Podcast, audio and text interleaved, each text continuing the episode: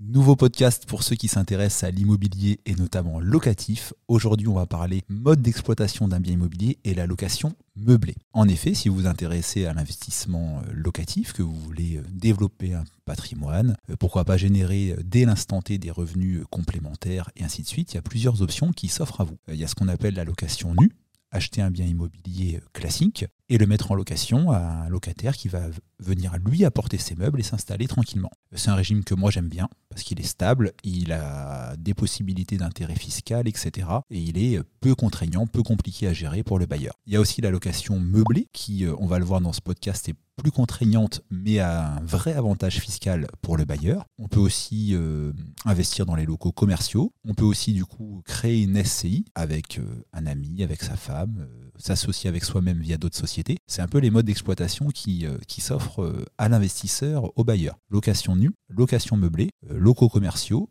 location saisonnière également, et pourquoi pas la SCI. On, a des podcasts euh, chez la Minute du Propriétaire à ce sujet-là. Euh, donc je vais revenir à la location meublée. C'est très prisé depuis plusieurs années par un grand nombre d'investisseurs. Euh, il y a plein de, gourous du web qui vantent la location meublée comme la solution magique. Alors je ne vais pas me mettre en contradiction avec eux, mais je ne vais pas être complètement d'accord non plus. Parce que quand une solution a des avantages, notamment fiscaux, il y a toujours des inconvénients qui se cachent derrière. Et le tout, bah, c'est comme une balance, hein, c'est d'avoir les deux côtés pour savoir de quel choix, sur quel choix on, va. Alors, si je dois donner deux ou trois euh, points de repère déjà pour la location meublée, pour caractériser un bail, une location de location meublée, il faut respecter une liste d'équipements exhaustive fournie par le législateur. Euh, et ça va loin. C'est pas euh, on pose une cuisine aménagée, euh, un meuble dans la salle de bain et c'est meublé. Non, non. On va sur l'équipement complet qui permet la vie quotidienne du locataire. on va devoir meubler entièrement le lit, l'appartement, lit, canapé, télévision, aspirateur, couvert, rideau aux fenêtres, etc., etc. Le simple fait qu'il manquerait un élément dans la liste fournie par le fisc pourrait remettre en cause la qualité du bail, aussi bien par le locataire qui dirait ouh, j'ai pas un bail meublé d'un an mais j'ai un bail nu de 3 ans, ou par le fisc qui vous dirait bah, vous déclarez depuis plusieurs années euh, en LMNP, on va y venir, Or, vous devriez euh, déclarer des revenus fonciers. Et on remet en cause tout un tas de choses. Donc le premier euh, point contraignant de la location meublée, c'est de respecter euh, scrupuleusement euh, la liste du mobilier à fournir. Et qui dit mobilier à fournir et liste importante, euh, dit bah, remplacement plus fréquent qu'en location nue de son investissement. Si on fournit une, machine à café, un micro-ondes, une télé, un frigo, etc., et ben on, peut évidemment avoir potentiellement plus de problèmes que quand on fait de la location nue et que tous ces équipements-là sont ceux du locataire. Donc évidemment, on se, rend compte que les, les problèmes à gérer potentiels sont plus importants en location meublée qu'en location nue. Autre obligation qui est souvent méconnue lorsqu'on se lance dans la location meublée, c'est qu'on a une obligation d'obtenir un numéro de SIRET, de faire une démarche administrative en déposant un formulaire qui s'appelle POI pour les puristes, qu'on doit déposer aussitôt quand on se lance dans la location meublée, et notamment avant de commencer à dépenser des sous, et notamment faire des travaux dans le logement qu'on va mettre par exemple deux mois après en meublé, il y a cette formalité-là. Je rencontre bon nombre euh, d'investisseurs qui font de la location meublée depuis un an, deux ans, trois ans, qui ne se sont pas déclarés, qui ne payent pas de CFE, on va y venir plus tard, et qui déclarent euh, annuellement, euh, quand ils font leurs impôts, leur loyer dans la catégorie des revenus fonciers, alors qu'ils font la location meublée, et que ça, ça s'impose dans la catégorie des BIC, bénéfices industriels et commerciaux. On va y venir plus loin dans le podcast, euh, je vous rassure. Donc la location meublée, il faut vraiment respecter la liste du mobilier qu'on doit mettre en place dans, dans, le logement. Il faut bien penser à s'inscrire, respecter des démarches administratives plus importantes que quand on fait de la location nue. Il faut aussi être conscient qu'on va avoir des, taxes, des impôts supplémentaires qui n'existent pas par ailleurs. Quand on fait de la location meublée, on obtient un numéro de SIRET et ce numéro de SIRET déclenche aussitôt une imposition que connaissent bon nombre de patrons, la CFE, cotisation foncière des entreprises, et euh, qui concerne également les gens qui font de la location meublée. On a une taxe qui représente souvent, même si ce n'est pas une science exacte, ça dépend évidemment des villes, de leur taux d'imposition, etc., mais qui représente souvent un mois de loyer annuel qui va partir euh, en impôts, en taxes, alors qu'on n'a pas ça en location nue. Donc ça, je vous ai mis en garde sur le formalisme à respecter et les quelques inconvénients qu'on a en location meublée. Mais en échange de ça, il y a évidemment des avantages euh, fiscaux. Quand on fait du meublé, on peut être soit LMNP, loueur meublé non professionnel, soit LMP, loueur meublé professionnel. La grande majorité des gens qui font de la location meublée sont ML, LMNP. Parce que pour être LMP, il faut avoir beaucoup d'appartements en location meublée ou ne pas avoir d'autres revenus par ailleurs. Enfin, il y a des conditions un peu plus euh, complexes pour y accéder et c'est un régime euh, qui a encore d'autres avantages, mais qui est à réserver aux investisseurs chevronnés, qui veulent vraiment faire leur métier. Donc quand on est LMNP, on peut avoir des avantages fiscaux. Le premier, c'est que si on n'a pas envie de, se prendre la tête, si vous me permettez l'expression euh, familière, on peut se mettre au microbic et ça permet un abattement de 50% sur les loyers encaissés. Euh, c'est-à-dire que si on encaisse 10 000 euros de loyer par an, eh ben on va payer des impôts que sur 5 000. Et ce chiffre-là, il est plus important que pour ceux qui font de la location nue. Parce qu'en location nue, le micro-foncier, qui est la comparaison avec le micro-bic, permet un abattement de seulement 30%. Donc sur, ce point-là, la location meublée a un avantage. Alors attention, vous dire ça, ça ne serait pas suffisant et je vais aller plus loin. Quand on lit bien les textes, euh, il y a quand même une différence notable. En microbic, 50% d'abattement, mais sur les loyers totaux. C'est-à-dire que ce sont les loyers encaissés, charges comprises. Et quand vous êtes en copropriété avec des charges de chauffage, ça peut avoir une vraie différence. Alors qu'à l'inverse, en location nue, vous n'avez que 30% d'abattement, mais on prend en compte les loyers hors charge. Je vais vraiment vous donner un exemple concret pour que ce soit plus facile à, à comprendre. Vous faites de la location nue, vous louez un appartement 500 euros, plus 100 euros de charges mensuelles. Vous aurez un abattement en microfoncier de seulement 30% sur les 500 euros de loyer à déclarer.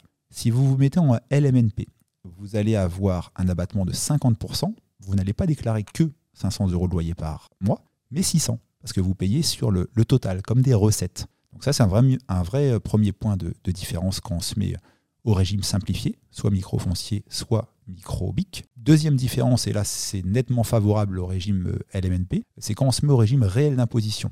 Contrairement à la location nue qui permet de, déduire certains travaux, certaines charges, etc., le meublé est beaucoup moins restrictif. Il permet grosso modo de quasiment tout déduire.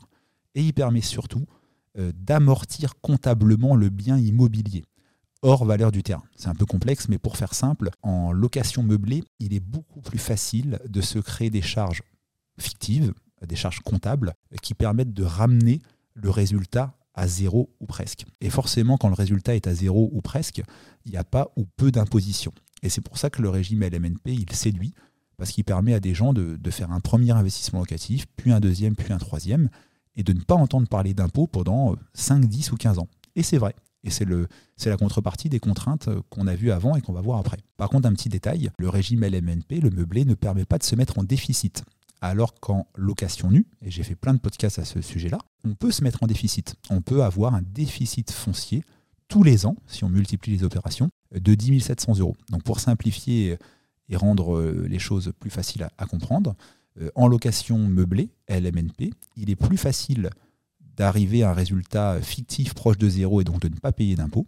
Alors qu'en location nue, c'est plus compliqué. Il faut réaliser des travaux, etc. dans votre logement. Mais si vous le faites, vous avez un intérêt encore plus important, je dirais, qu'en location meublée, parce que vous pouvez vous mettre en, en déficit et économiser des impôts sur vos revenus d'activité. Donc il y a quand même une vraie différence et chaque euh, situation est adaptée euh, à chacun selon, euh, selon ce qu'on veut faire. En conclusion, je vous dirais que les deux régimes sont différents et sont à prendre en compte selon votre personnalité et selon l'endroit où vous vous trouvez. Par exemple, si vous êtes dans un secteur rural, déjà, euh, il est prouvé, c'est pas mon avis, hein, c'est l'effet, que la location meublée est peu, je ne vais pas dire pas, mais je vais dire peu adaptée au secteur rural. Parce qu'en secteur rural, on a des gens qui vont rester un peu plus longtemps dans les logements et qui vont vouloir s'installer avec leurs propres meubles. Alors qu'en ville, on va avoir plus souvent euh, des étudiants, euh, des personnes en situation un peu plus de, de mouvance professionnelle et qui vont rechercher du meublé. Donc forcément, le lieu dans lequel vous êtes va déjà vous donner une incidence, rurale ou urbain. Après, les deux modes d'exploitation ont aussi une philosophie différente pour le bailleur. Location nue, euh, plus d'engagement avec son locataire. Ce sont des baux de 3 ans. Euh, ça peut même être des baux de 6 ans dans certains cas. On ne peut pas mettre le locataire dehors, si je parle familièrement, facilement. C'est très compliqué, très encadré, même pour une reprise personnelle, même pour revendre son logement, et ainsi de suite, avec un droit de préférence, etc.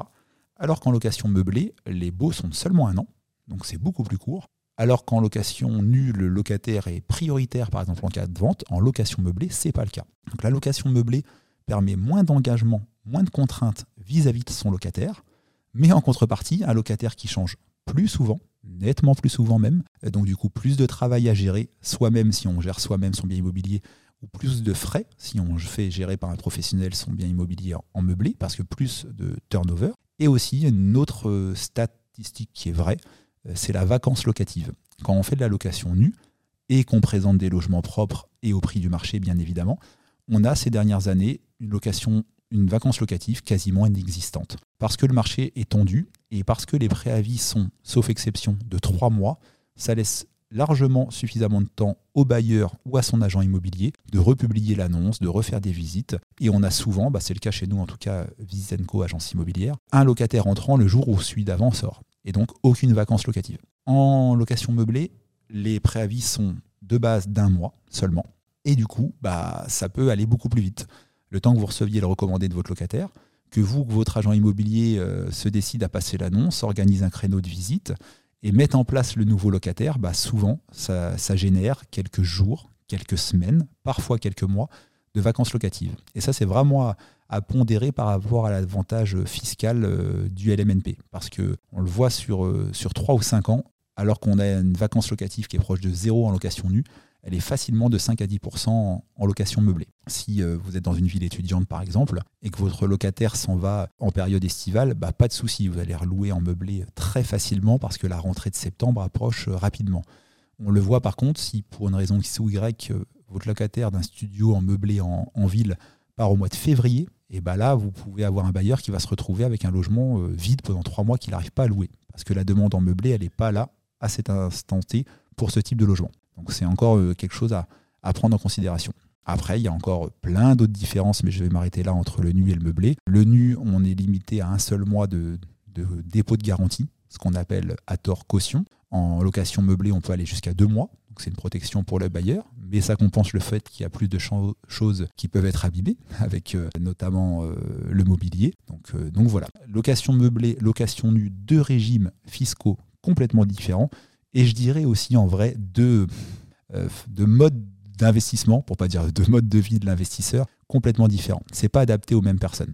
Location nue, c'est le plus adapté pour le profil euh, qui veut passer pas trop de temps à gérer son parc immobilier, pas avoir trop souvent à se déplacer sur ses appartements, sur ses immeubles et pas être toutes les deux semaines au téléphone avec des locataires et à faire des visites. Contrepartie de ça, on se l'est dit, une fiscalité qui peut être plus lourde et ainsi de suite, plus engageante. Alors qu'en meublé, bah là, euh, on a tous les avantages de je suis pas trop lié à mon locataire, j'ai pas d'imposition sur mes revenus, etc. Mais il y a clairement, à, nombre d'appartements égal, un temps de gestion beaucoup plus important.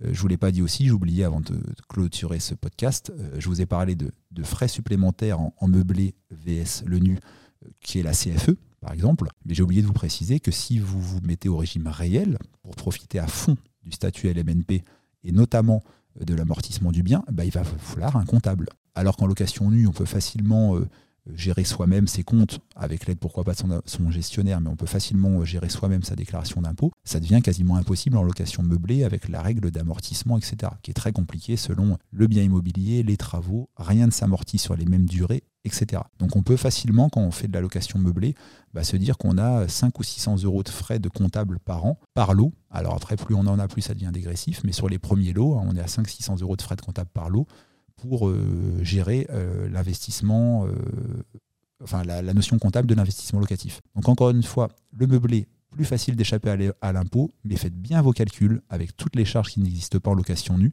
et aussi les inconvénients de temps. J'espère vous avoir éclairé avec ce podcast. Été un peu plus long que prévu. Si vous avez des questions, parce que forcément on ne peut pas penser à tout en live, en direct comme ça, vous n'hésitez pas à les poser en commentaire. Ça pourra soit faire l'objet bah, d'une réponse à votre question sur les réseaux sociaux, sur YouTube également où je vais publier ce podcast, ou soit bah, ça fera l'objet d'un nouveau podcast, d'une nouvelle vidéo pour bah, toujours aider de plus en plus de bailleurs, de jeunes ou moins jeunes, à se lancer dans l'investissement immobilier parce que ça reste, selon moi, une des, meilleures choses qu'on peut faire, où on investit de l'argent qui n'est pas le sien.